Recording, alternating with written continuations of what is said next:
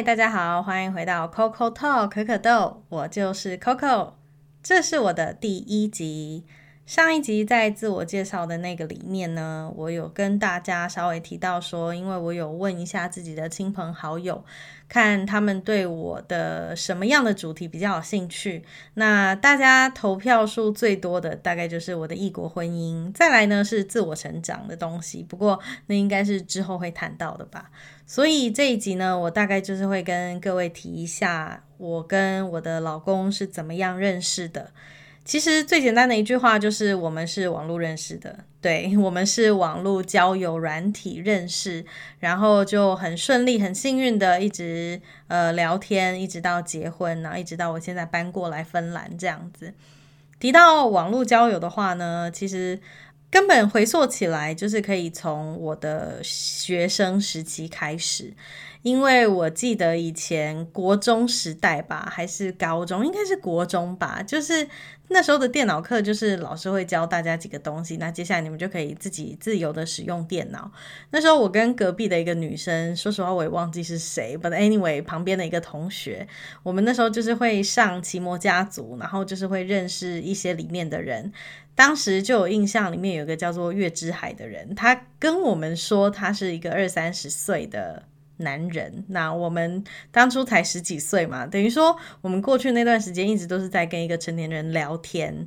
那应该算是我的第一个网络交友的一个过程吧。不过其实我没有把它算在内，是因为我们真的跟那个月之海，也就是只有我们在。电脑课期间会聊天这样子而已，我们并没有什么书信上的往来呀，也没有真的见过面啊，什么之类的都没有。所以如果要我说的话，我的网络交友第一个真正的开始，应该算是二零一二年，我开始使用了一个叫做 Stickam 的网站。呃，Stickam 是 S T I C K A M。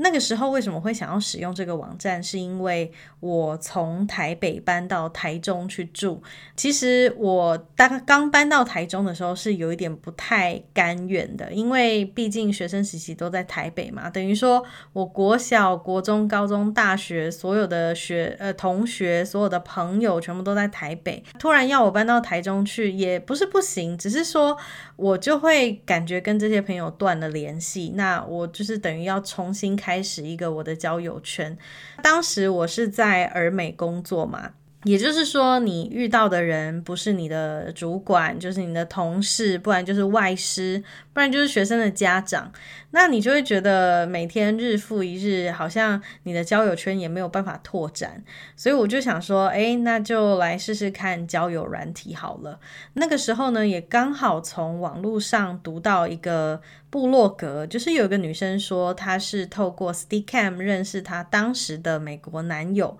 其实他们现在也已经结婚了。对，呃，为什么会知道？是因为后来我们也变成朋友这样子。当时因为看了他的部落格，所以我就决定。说好，那我也就试试看那个交友网站。那个交友网站 Stickam 呢，其实它是一个呃很很自由。的网站为什么说自由？就是因为你可以选择你在聊天的时候要不要开视讯。那虽然说是没有硬性规定啦，不过基本上大家还是会开着视讯，就是看看彼此的长相啊，或者是因为毕竟见面三分情嘛，你就会觉得见了面以后你才会真的比较好聊到心坎里这样子。所以当初在二零一二年我开始使用 Stickam 的时候，其实也认识了很多台湾人。那那些台湾人也都是跟我说他。他们也都是看了那个部落格才开始使用这个 Stickam 的。我在这个 Stickam 上面认识了非常非常多人。那除了台湾人以外呢，有新加坡人、墨西哥人、美国人、芬兰人、印尼人。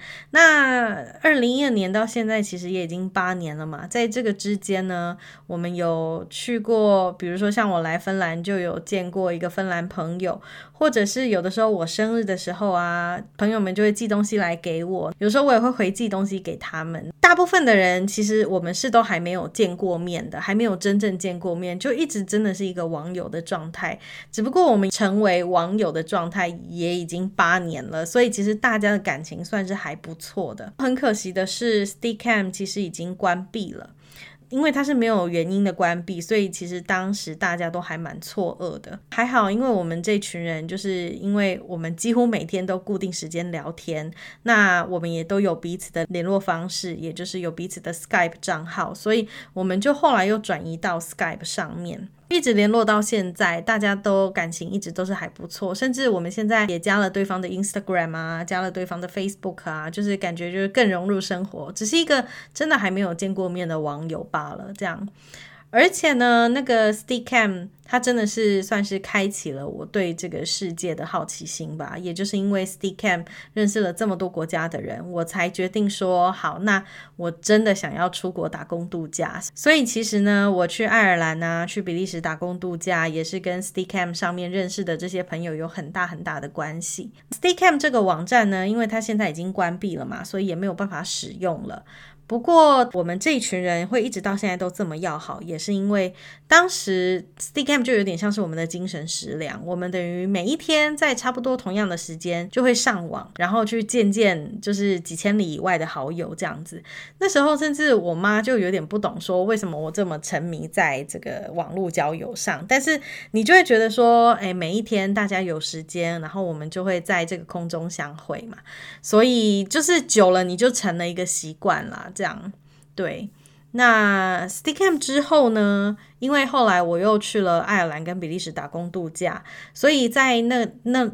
两年吧的之间，其实我没有很认真的在玩交友软体。不过从比利时回来之后呢，我一直还是有想要到国外去闯闯去看看。当时也有试了英国打工度假，只不过一直抽签抽到我三十岁都没有抽中。我觉得这应该是呃老天的安排吧。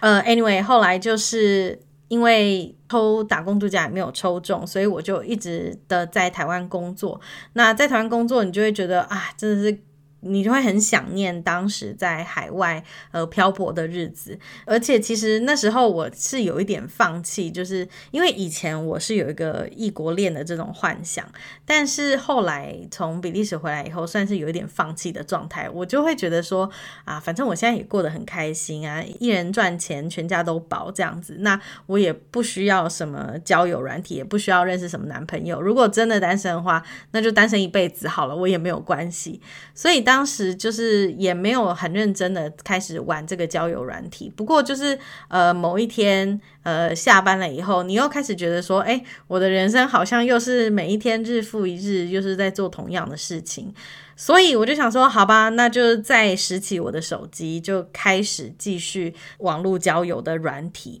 呃，我不晓得刚有没有提到，就是 Ste Cam 呢，它其实不是一个手机的 App，它就是一个电脑上面的网站。所以你当时就是如果聊天的话，你都是要透过电脑聊天，就是手机是没有办法的。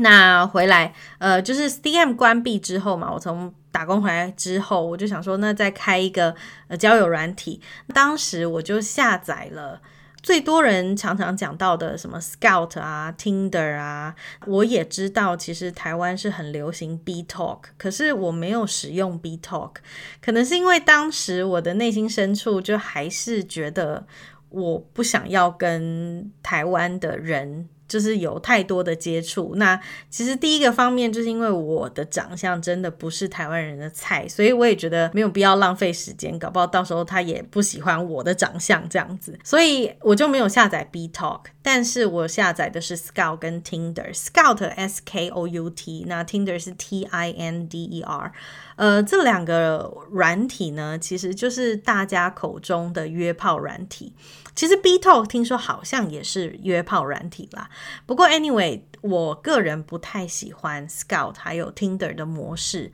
因为这两个交友软体的模式都是，呃，你是刷照片的，等于说如果你喜欢你就刷喜欢，如果你不喜欢你就把它刷掉。那我自己个人的想法，我就会觉得说，哎，我自己也不是一个天仙美女，我凭什么去呃看别人的长相来决定我要不要跟他聊天？我自己都不喜欢别人这样子对我，那我干嘛这样对别人？所以呢，我就。也没有再用那两个软体，我就把那两个软体就删掉。那后来我找到一个软体叫做 OK Cupid，OK 丘比特，Cupid 是 C U P I D。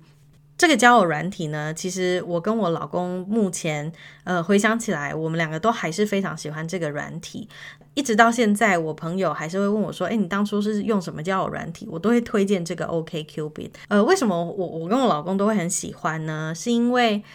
它跟 Scout 还有 Tinder 不同的是，它除了给你照片以外，你还可以再多加一些自己有关的资讯，比如说你抽不抽烟、喝不喝酒、你喜欢的书、喜欢的电影、喜欢做什么事情。那甚至是它会有一些回答给你，比如说呃你是爱猫之人还是爱狗之人这样。呃，不过我必须说，因为我的手机一直以来都是英文的界面，所以我在用的时候也都是用英文的呃回答。答问答啦，但我不知道如果你是用中文界面的话，它是不是就会变成中文版的？I don't know。但是呢，我跟我老公就是在 OKQB 上认识，认识的过程是我先看到他的 profile，那我就觉得嗯，这个人蛮有趣的，因为他写的全部都是芬兰文。他后来有跟我说，其实他当时全部写芬兰文，就是因为他不想要认识外国人，他就只想要认识芬兰人。结果没想到命运的安排下，就是还是把我跟他。凑在一起，不过呢，好回到就是呃，我我我怎么会找到他？就是因为你会这样刷嘛，你刷到他的时候，他上面写了很多很多的芬兰文。那其实当初呢，我已经没有就是异国恋的这个想法，我自己的想法就是想说，哎，单身也可以啊，单身也很快乐，甚至我会有一点排斥，就是。会想要再跟任何人交往的感觉。不过呢，我就看到他的 profile 全部都是芬兰文。那当时我自己也是有在想要学芬兰文的状态，我就想说，哎，那就敲他一下，我们可以聊天嘛，至少就是可以从他这边学一点芬兰文啊之类的这样子。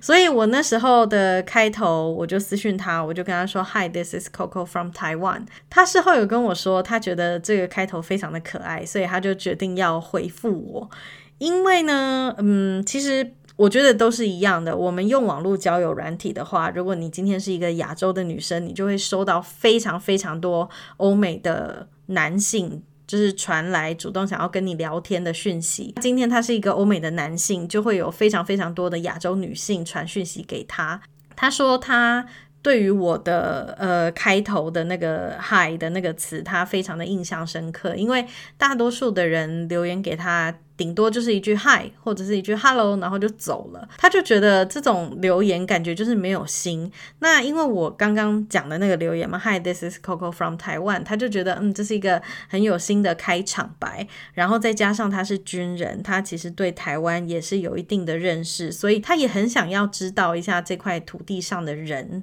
之类吧，反正后来呢，我们就开始就是从 OKQB 上面就开始这样子聊天聊天，聊了一阵子之后呢，呃，因为我有跟他说到我跟朋友有一起合开一个烘焙的工作室，所以我就做了一些甜点。其实我老公是很喜欢吃甜点的，那他那时候就跟我说，那你可不可以传一些甜点的照片给我看？可是呢，OKQB 没有办法传照片，不然你就加我的 WhatsApp 吧。然后他就把他 WhatsApp 的。电话号码留给我，因为如果你要加 WhatsApp 的话，基本上你是一定要有对方的电话号码，所以我就加了他的手机号码，然后我们就开开始转移阵地到 WhatsApp 聊天。所以 WhatsApp 呢，就算是我不晓得，那那应该不算是一个交友软体吧，应该就算是一个通讯软体这样。当初呢，我加了他之后，他就传了一个芬兰的风景照片给我，那我就传了一些我做的甜点给他，所以他就看了以后就觉得很新奇，然后也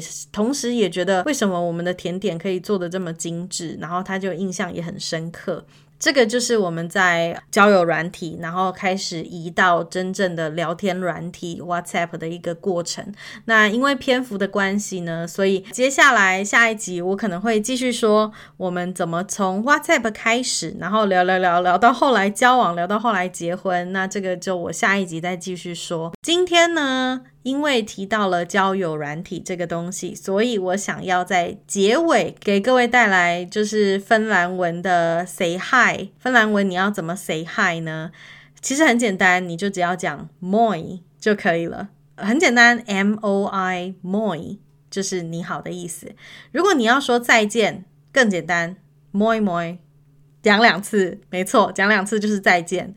那就是这样啦。基本上每一集之后，我大概都会再带一些跟当集有关的一些芬兰语的内容。如果各位对这类型的主题有兴趣的话，那也想要跟我有更多的互动的话呢，就欢迎可以找我的脸书专业 Coco in Finland 小脚可儿在芬兰，或者是找我的 YouTube channel。我记得这个中英文是相反的啦，不过你只要打 Coco in Finland 的话，基本上一定可以找到我。就欢迎你可以私信我，然后呃，如果你想要知道更多更有趣的内容，你也可以提供给我一些 idea 这样子。